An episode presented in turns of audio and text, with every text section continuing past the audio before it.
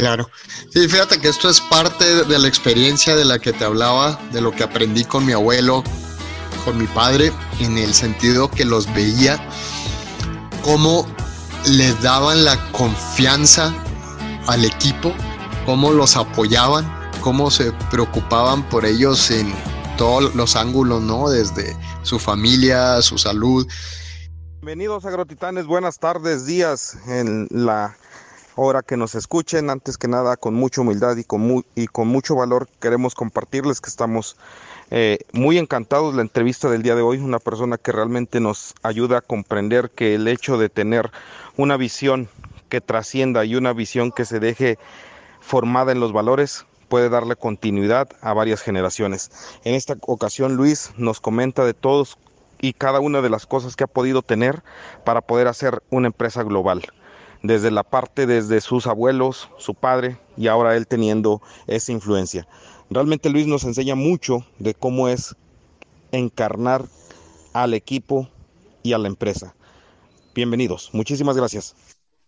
Bueno, bienvenidos agrotitanes. Antes que nada, muchísimas gracias por escucharnos. La verdad es que es un honor para nosotros poder transmitir las palabras que gente que ha crecido, que ha trascendido y que ha hecho un bien social y un bien económico pueda darnos esas, esas grandes enseñanzas que, que tiene para la vida. En esta ocasión me toca entrevistar a Luis. Luis es una persona que yo admiro sin haberlo conocido físicamente, pero sí he visto mucho la trascendencia que él ha llevado de hacer un equipo de trabajo robusto, un equipo de trabajo muy amante de lo que hace y que eso a final de cuentas habla de un gran liderazgo. Mi estimado Luis, me gustaría, si me permites, que me, que, me dijeras quién es Luis. ¿Quién es Luis Medina? Sí, claro. Mira, este, me da, me da mucho gusto ser parte de, este podcast, primero que nada. Muchas felicidades. Agro, pues tenemos que hacer un poco de, más ruido, ¿no? Es una vocación que tiene el país y creo que este eh, esfuerzo que están haciendo vale mucho la pena. Muchas felicidades. Este, si continuamos, bueno, pues, eh, ¿quién es? Eh, Luis Medina. quiero empezar.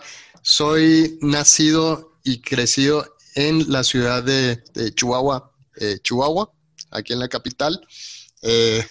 tengo 45 años. Estoy ingeniera, estoy ingeniería química en el TEC de Monterrey, en el campus Monterrey.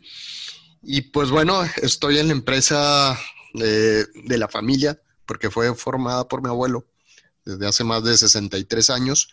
Eh, entré en el 2002, eh, yo oficialmente, yo siempre estuve este, relacionado por la familia, pero eh, pues bueno, mi, mi, trayectoria profesional principalmente este, fue aquí en Innovac Global desde el 2002 y tuve una eh, participación en una empresa multinacional de impresoras que se llama Lexmark y, en ese entonces duré tres años y, yo me encargaba del proceso de las tintas. Entonces, este, bueno, pues con esa experiencia que al final me abrió mucho este, la mente de, conocer cómo trabajaban eh, estas empresas este, pues grandes que cotizan eh, bolsa, que están en diferentes países. Este, eh, vuelvo eh, para Innovac y, y, empiezo con toda esta trayectoria, ¿no? Este, desde el 2002, estoy casado, tengo 15 años, tengo dos hijos, eh, uno, uno de 8 y uno de 5, y pues bueno, he estado muy contento de estar por aquí. Muchísimas gracias, Luis. Gracias por esa humildad que, demuestras en las palabras y en las acciones. Y, y Global dijeran, pues a lo mejor no sabemos el contexto, pero para mí me es muy, eh, eh, muy, digámoslo así, aliciente el hecho de que una empresa mexicana pueda tener esos alcances. Y más hablando en el tema agro, que es un tema que es un soporte fundamental en nuestra sociedad, pero mal valorado. Me gustaría, mi estimado Luis, si me pudieras decir un poco de lo que fue tu interacción en el campo y desde cuándo pensaste en hacer global el proyecto. Ah, mira, bien. Eh, mi interacción con el campo básicamente fue porque mi abuelo, como empezó esta empresa fue con suministro de productos químicos para la limpieza de envase de el vidrio.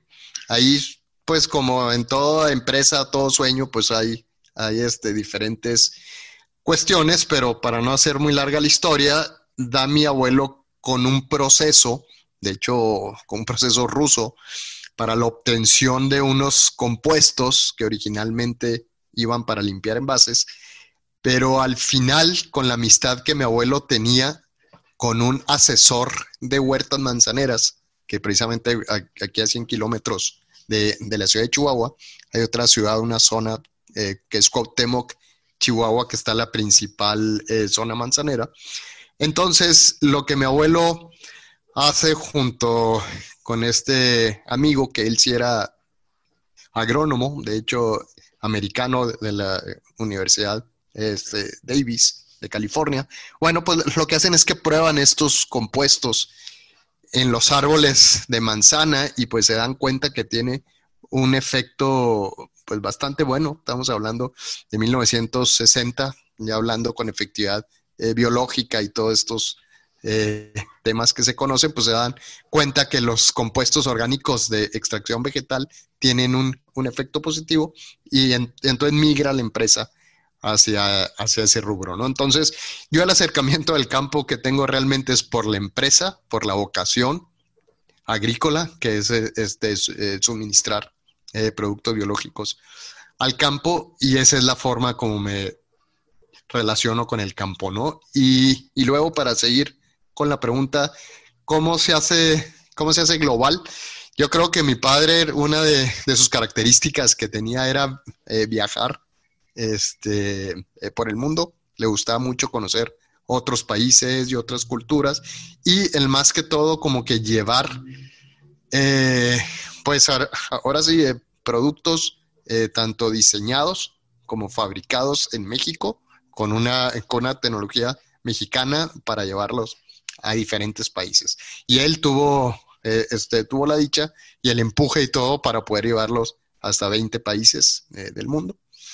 Luego, cuando entro yo a tomar este liderazgo de la empresa, pues ya consolido más todavía esta, eh, pues, este esfuerzo que mi padre empieza con, con, todos estos países y al final lo, que hemos venido haciendo es profundizar más esa, esa presencia en todos estos países, ¿no? Entonces, bueno, digo, para hablar así, tiene vocación global desde mi padre, desde 1970, que empresa a exportar a Estados Unidos. Perfecto, mi estimado Luis. Y también quisiera preguntarte en este sentido de, cómo, por decir, fíjate lo que tú comentas, de ir hacia una industria, cambiaron totalmente el modelo de negocio para poderlo hacerlo hacia el campo, por, por cubrir o por tener una interacción o generar una necesidad en el, en el campo. Pero quisiera saber si tú actualmente con esa misma trascendencia que vienes de tus generaciones, sigues viendo una gran oportunidad en este bello campo de México, en el campo, en el mundo, y si en ese sentido siguen trabajando con innovación para poder llegar a solucionar de una forma más tecnológica o de una forma más acercable a los, agricultores. Claro, sí, mira, este, yo creo que el tema de la producción de alimentos sanos y de calidad, en el sentido de que contengan buenos nutrientes, que tengan nutrientes, buen sabor, eh, todo lo que conlleva.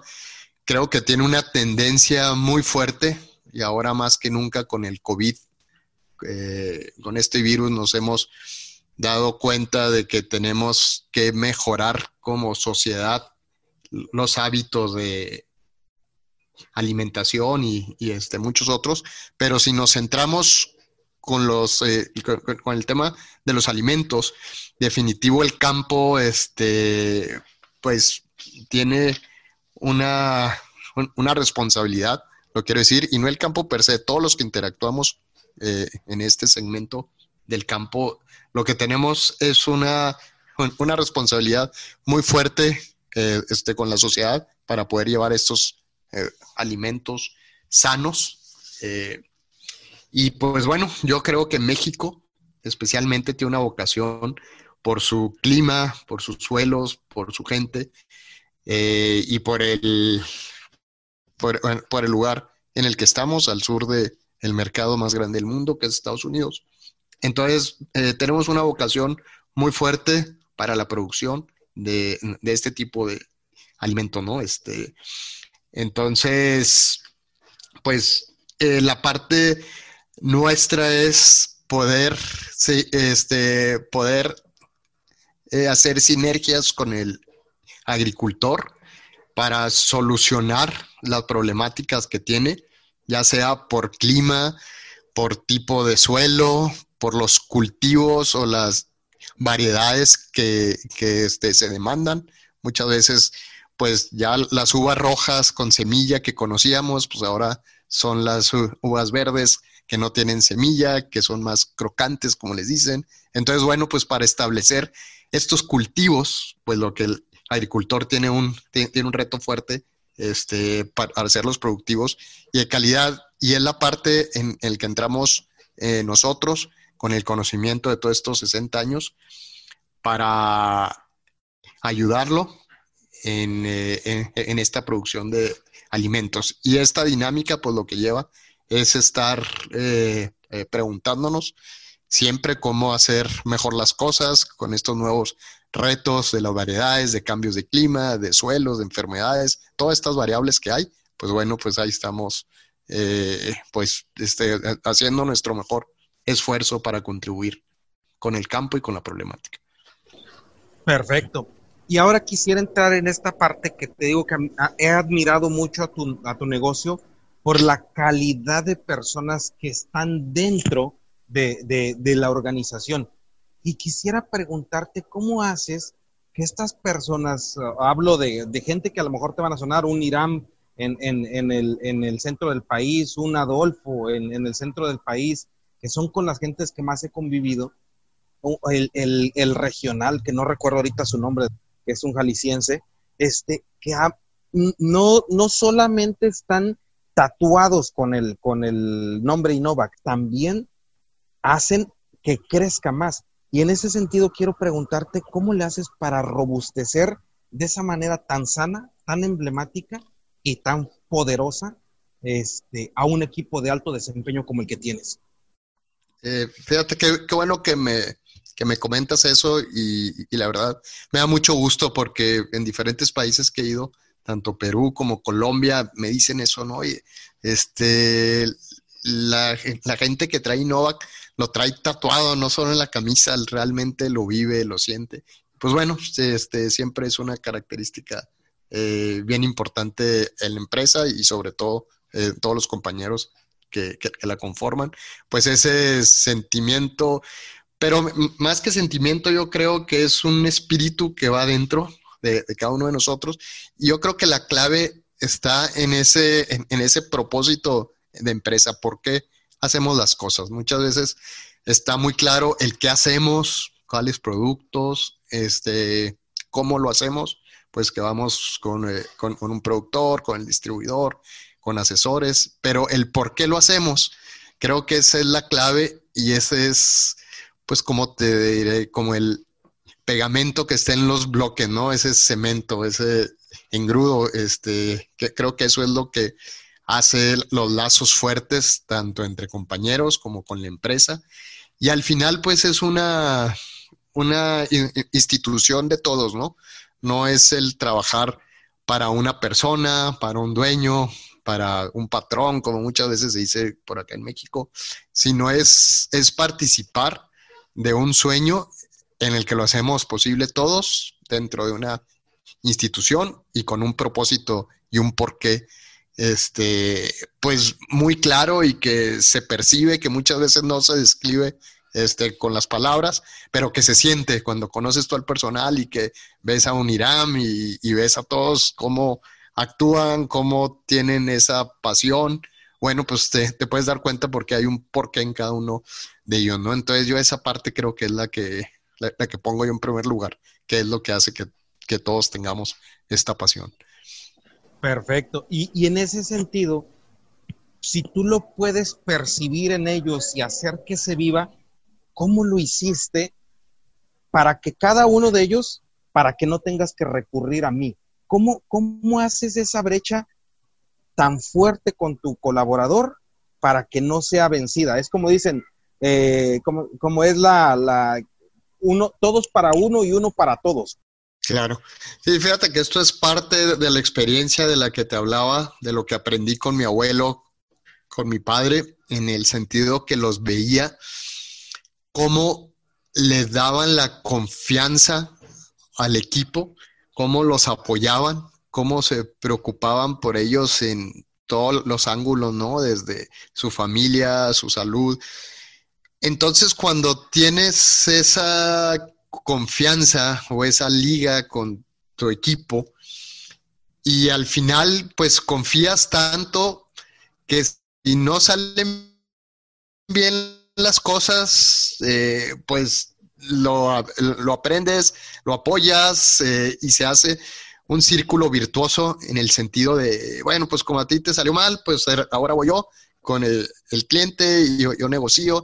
Y ahí en ese tipo de dinámicas es donde pues se va mermando eh, toda esa confianza, porque al final yo en confianza pongo cuando el cliente, cuando el personal percibe que la línea de la dirección de las decisiones son las mismas, como dices tú, desde desde el que, el que pone ensayos en campo, desde el representante, desde el regional hasta el director comercial. Cuando estamos todos con, esa misma línea es porque realmente hay confianza este, con cada uno y apoyas eh, al equipo, ¿no? Entonces, digo, siempre, pues es, es común o se oye eh, relativamente fácil confianza, pero yo para confiar en mi director general, director comercial, pues yo realmente tuve que pasar por un proceso de desarrollo personal para que realmente se logre eso, porque no es solo decirlo,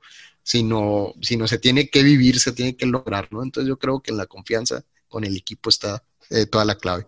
Perfecto. Fíjate, y me llama la atención preguntarte, Luis, ¿cuáles han sido tus procesos de, de alimentación interna para que puedas llegar a lograr esto? Porque como dices tú, si la cabeza está desequilibrada, todo lo demás va a estar desequilibrado. Claro. fíjate que los procesos de reflexión que he tenido, eh, tanto solos como, como con consejeros, con, otro eh, personal que me ha apoyado eh, siempre, este, híjole, pues he escrito no sé cuántas hojas, no sé cuánta tinta, pero al final pues es el estar muy atento a que sí salió bien y sobre todo no nomás tanto en números como en cuestiones que sean numéricas, medibles, sino en qué te sentiste bien, cómo me sentí bien, ¿no? Pues cuando le di esta responsabilidad, esta confianza y me sentí bien y él se sintió bien. Entonces yo creo que, que eh, la parte de, los sentimientos juegan un rol bien importante para esto, ¿no? Entonces, eh, bueno, pues, pues sí, mi crecimiento personal se ha basado mucho en reflexión y estar muy atento a qué se siente, ¿no? Tanto los demás como uno, y pues, pues poco a poco ir, ir, ir siendo una mejor versión de uno, ir confiando. Exactamente, ir mejorando el golpe ir mejorando el golpe. En el sentido golpe me refiero al base o me refiero al tenis o me refiero a la patada que damos, ¿no? Entonces, ir, ir moldeando la que queda mejor el tiro y queda mejor la, la, puntería. Y, y, fíjate, Luis, me, me, me, llama mucho la atención porque hablas mucho, no, no numéricamente, porque con tu formación como ingeniero industrial, la mayoría de los, perdón, de los ingenieros químicos, la mayoría tiene que basarse en temas métricos para decir el avance. Aquí estás hablando mucho de la parte humana, de la parte del sentimiento, que es donde quiero entrar ahora en esta parte de decir, a ver, ¿qué se siente o qué se sintió o lo desconozco y si me pudieras contextualizar en trabajar de la mano con tu padre? Sí, eh, ahorita me estoy acordando de, varias escenas, ahorita que comentas, y, y bueno, cuando al final están las estadísticas de que una empresa en México que sobreviva la tercera generación anda por el 5% y luego te pones a ver pues qué ocasiona todo eso. Y un, y un reto muy grande es cómo se relaciona padre-hijo e dentro de la empresa, ¿no? A mí me tocó todavía cuando todavía no, eh, me casaba y todavía vivía en la casa este, con mi padre, pues era seguir las conversaciones de empresa en la cena o en la, o en la comida o en la casa, aprovechar ahí. Entonces siempre diferenciar o estar atento a esa línea que era eh, la parte eh, este, profesional como familiar, pues es muy compleja, es, muy compleja y creo que nunca se divide así como a uno le, gustaría, ¿no? Este, de 9 de la mañana a 8 de la noche actuamos como profesional, director general, y de las 8 y sábados, domingos, pues somos padre e hijo.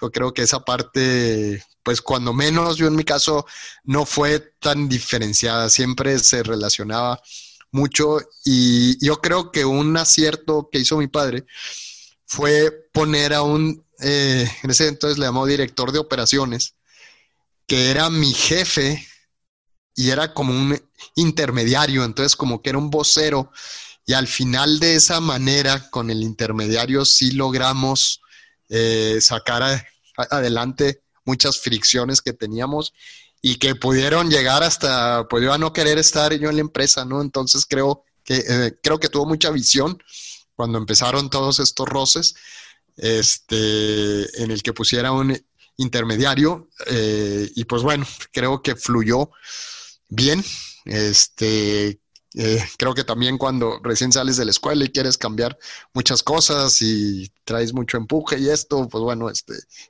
lo, que hay que llegar es un punto medio donde pues las dos partes se dan, tío, también para, para este, mi padre era importante que la generación familiar siguiera, entonces bueno, pues yo me pongo en sus zapatos y es una relación de matrimonio, ¿no? Tienes que ceder muchas cosas, pero pero si al final, sí, el padre hijo, hijo, es un reto, yo creo que de los más grandes. En veces, más que la tecnología, más que lo global, es esa.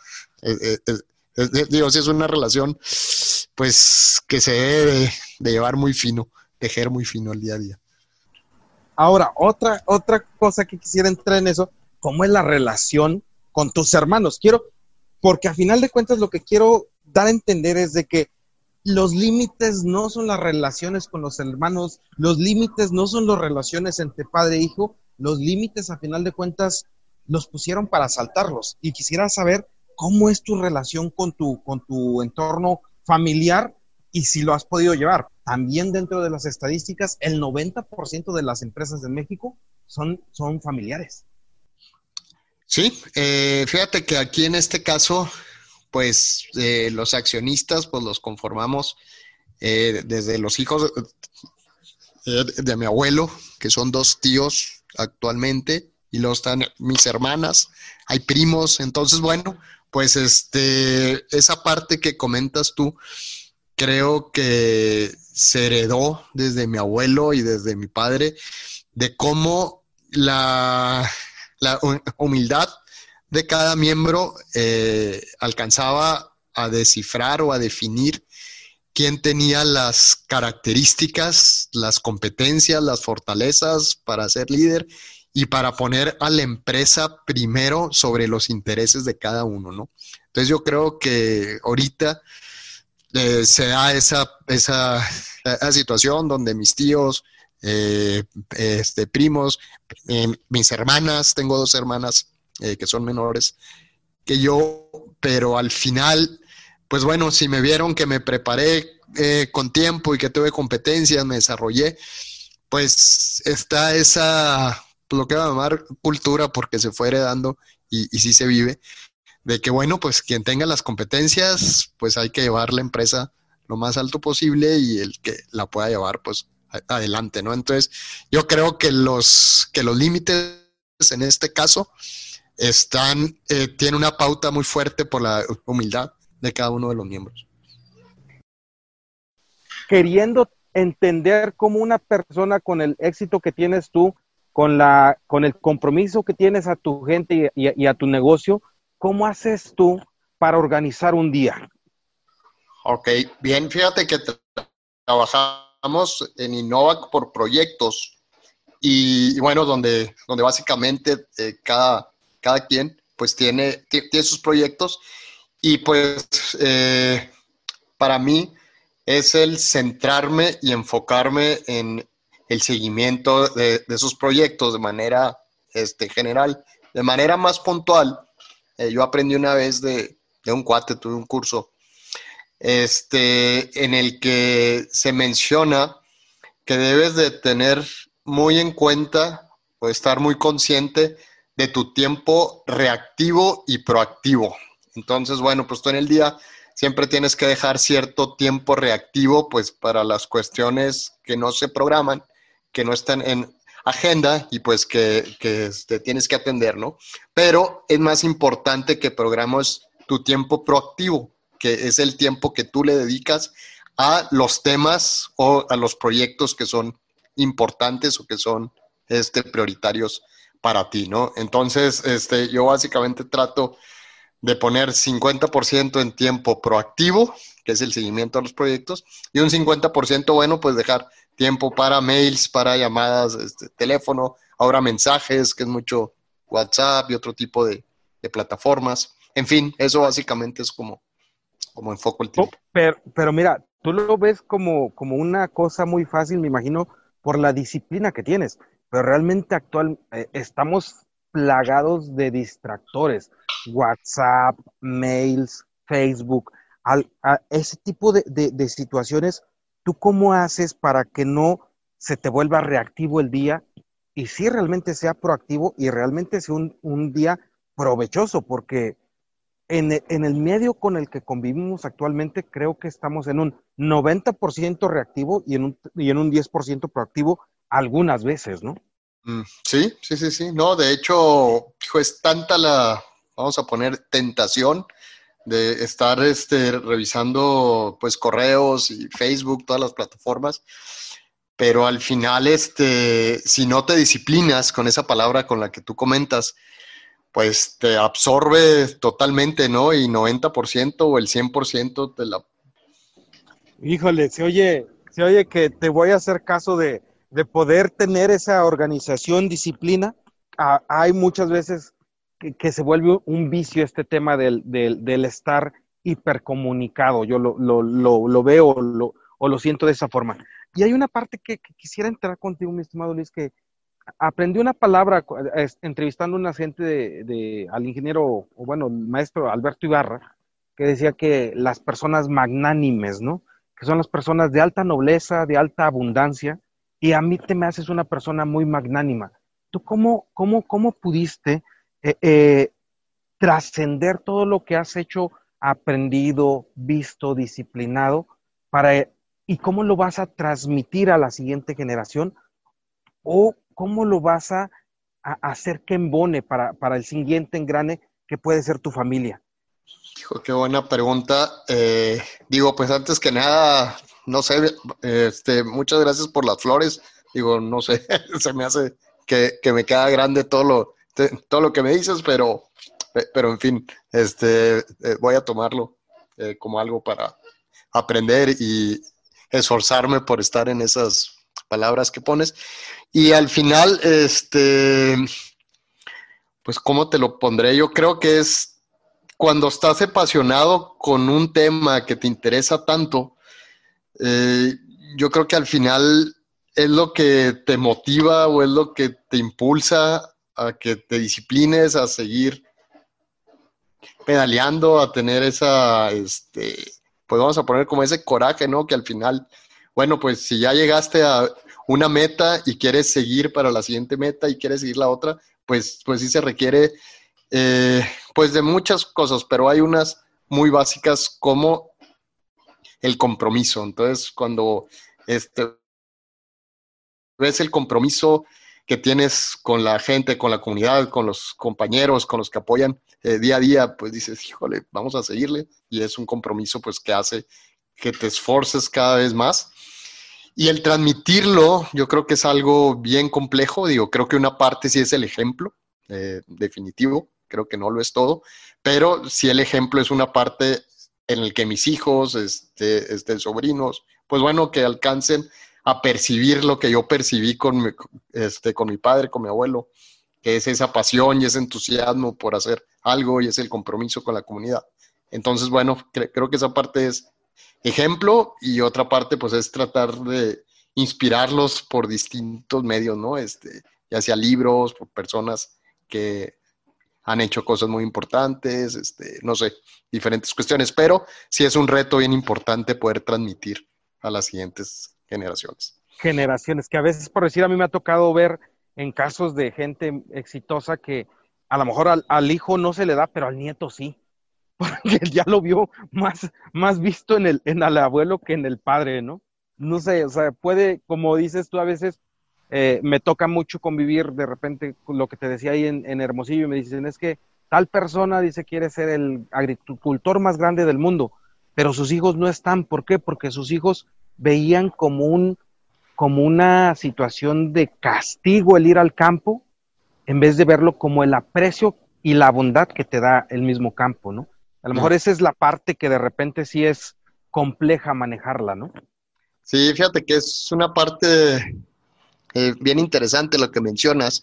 Yo he estado, pues, este, tratando de observar y estudiar cómo con mis hijos poder, este, pues, eh, vamos a poner desde influenciar, pero más que todo el motivar a que encuentren lo que les apasione, ¿no? Y en eso he visto que con los niños, si ven que tu trabajo es este divertido hasta cierto sentido, digo, pues que no es un martirio, que no es cargar la cruz, que todos los días llegas este, con ese peso encima. Entonces yo creo que la diversión hasta cierto punto, desde un punto de vista niño, este, es bien importante para que realmente se entusiasmen ellos, ¿no? Si ven al papá que llega siempre pues enojado, de mal genio y pura frustración, pues yo no sé quién quiera este, seguir eso, ¿no? Entonces, pues eh, sí es importante, yo creo, poner esa dosis de hacerlo, pues que la pasión, que sea algo este, divertido hasta cierto sentido. Si no, se ir perdiendo cada vez más el que las, pues, este, los hijos, nietos, pues puedan seguir un camino que se inició, ¿no? Con la familia. Este, digo, se ve que cada vez es, más complejo, pero yo creo que, que si le buscamos eh, ese modo de de que los niños se apasionen, se motiven, yo, yo todavía estoy esperanzado de que, pueda, que puedan seguir. Y, y te lo comento porque eh, creo que lo, lo, vivimos mucho en el campo. El agricultor le dice al hijo, ¿sabes qué? estudia para que salgas y no estés en este mismo contexto social en el cual yo estoy, que es mucha chinga, que es, no, hay, eh, no hay días libres, estamos todo el tiempo, entre comillas, esclavizados. Pero realmente los agricultores buenos o los agricultores así, no frustrados, son agricultores muy apasionados y que transmiten eso, pero al mismo tiempo te quieren alejar. Aquí, como dices tú, es encontrar ese medio. Fíjate que últimamente mi hermano me ha dicho, oye, te estás tornando, tornando mucho las, las pláticas a ser muy, muy serio y a verte en la cuestión directiva. Entonces quisiera preguntarte, mi estimado Luis, ¿cómo se divierte Luis? ¿Cómo es un día? ¿Qué es lo que, qué es lo que le hace divertida la vida? Y, y, y para decir que a lo mejor algún, algún, algún libro que recomiendes o alguna situación de cómo haces la empatía con la sociedad o la empatía con la dosis de, de, de este, de no de felicidad, sino de risa que se necesita a veces a diario. Eh, ok, fíjate que yo lo encuentro mucho cuando acabo hace un día y que, y que de alguna manera digo, hijo, este día, ¿cómo me autorrealizó, cómo me llenó? Es cuando eh, encuentro un balance entre estar tiempo con la familia, tiempo conmigo, me gustan hobbies, me gusta jugar tenis desde niño. Este, entonces, cuando hay ese, eh, vamos a poner ese como equilibrio durante el día en que le dedicaste al trabajo, a tus hobbies un poco, puede ser que veas un programa de televisión que te gusta, libro, con la familia, con la mamá que le hablaste, con la esposa, con los hijos. Entonces, yo creo que en el equilibrio es donde encuentro ese, este, pues vamos a poner este eh, placer. Muchas veces es de corto plazo, ¿no? Es pasarla bien en un rato, este, eh, risa y una película, pero cuando te encuentras pleno, cuando en mi caso, este, yo me encuentro pleno es con el equilibrio cuando atiendo todos esos aspectos de mi vida. Entonces, este, y, bueno, ahorita comenta el libro, la verdad a mí me gustó mucho y es el que, pues, he encontrado de alguna manera eh, muy inspirador para mí.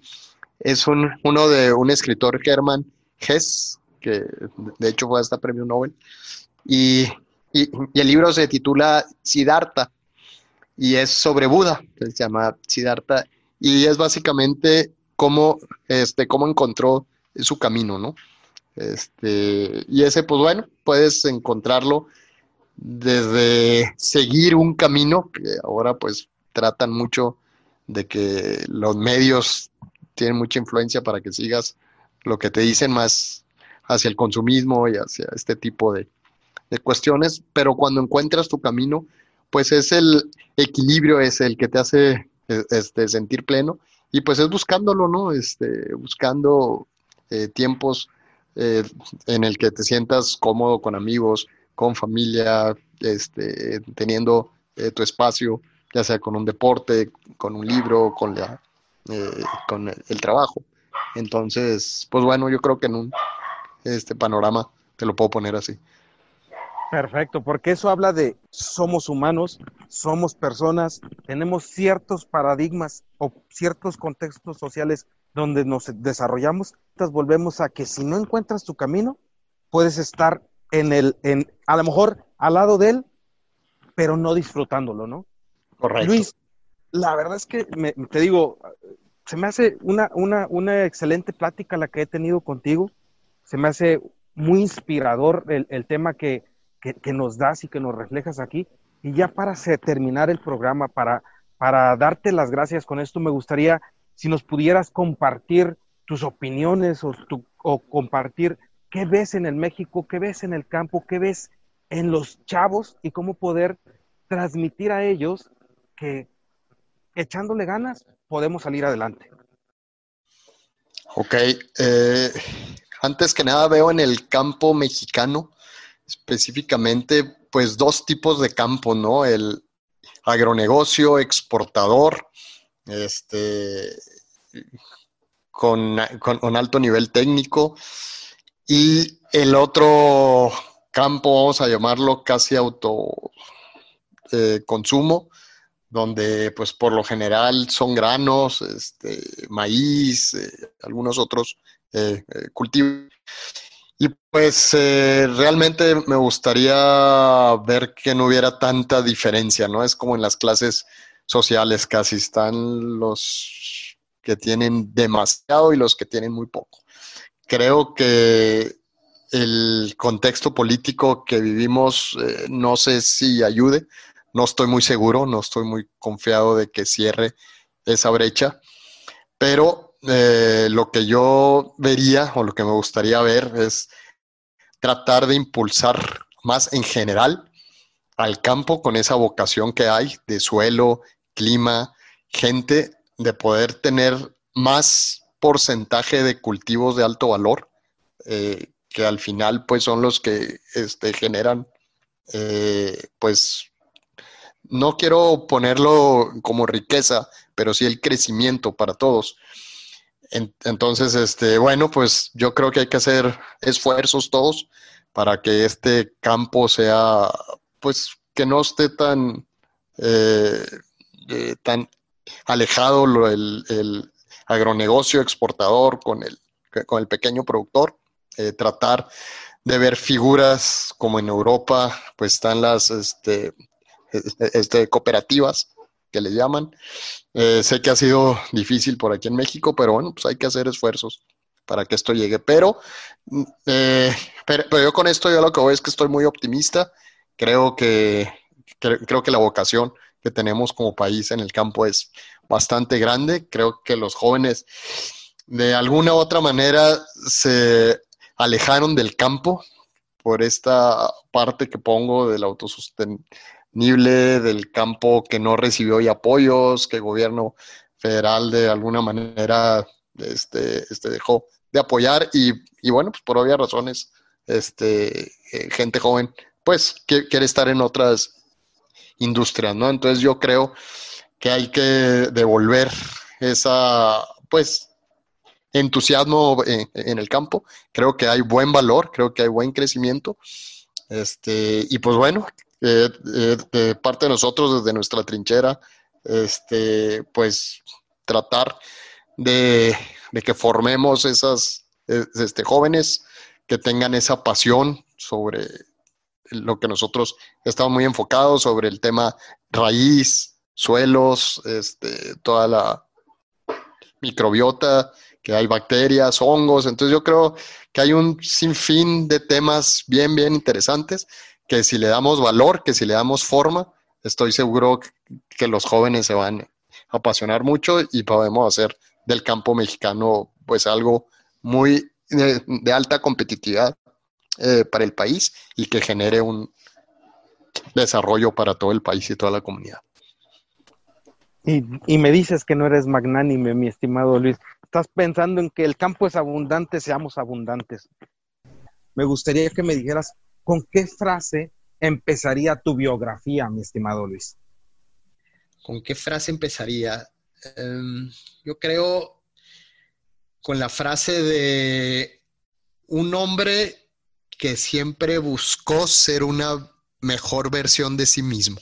Creo que es como la empezaría. Y ya nomás quisiera que me dieras algunas palabras de qué es para ti el campo, qué significan los agrotitanes o qué has visto en, este tema de, del podcast y algunas palabras de reflexivas para todos. Muy bien, pues eh, lo que quiero tomar son unas palabras de mi abuelo que él, que él, él siempre mencionaba, hay que devolverle a la tierra lo que nos da la tierra. Entonces yo creo que con esto, pues al final el campo en México y en todo el mundo nos ha dado, pues, todo lo que quieras mencionar, frutas, hortalizas, granos, pero al final nos ha dado un ejemplo de vida y que es que hay que respetar los tiempos, hay que abrir ciclos, hay que cerrar ciclos. Entonces yo creo que en el campo uno encuentra una filosofía de vida que al final si uno la, la percibe, la sensibiliza, le da a uno una pauta muy interesante para encontrar esa felicidad que todos deseamos, ¿no? Entonces yo creo que el campo está, está muy ligado con la autorrealización de ser humano. Híjole, eres un verdadero agrotitán, mi estimado Luis. Muy agradecido contigo, un gustazo y la verdad es que eh, muy honrado de que nos permitieras hacer esta entrevista contigo. Muchísimas gracias. Al contrario, Mauro, y en lo que pueda este, yo apoyar desde mi trinchera, eh, cuentan conmigo. Muchas gracias. Muchas gracias, amigo. Cuídate mucho y seguimos al habla. Este, te agrego al chat de los agrotitanes y la verdad te agradezco mucho. Sale, Mauro, seguimos platicando, que estés muy bien. Igualmente. Gracias. Hasta luego. Bye.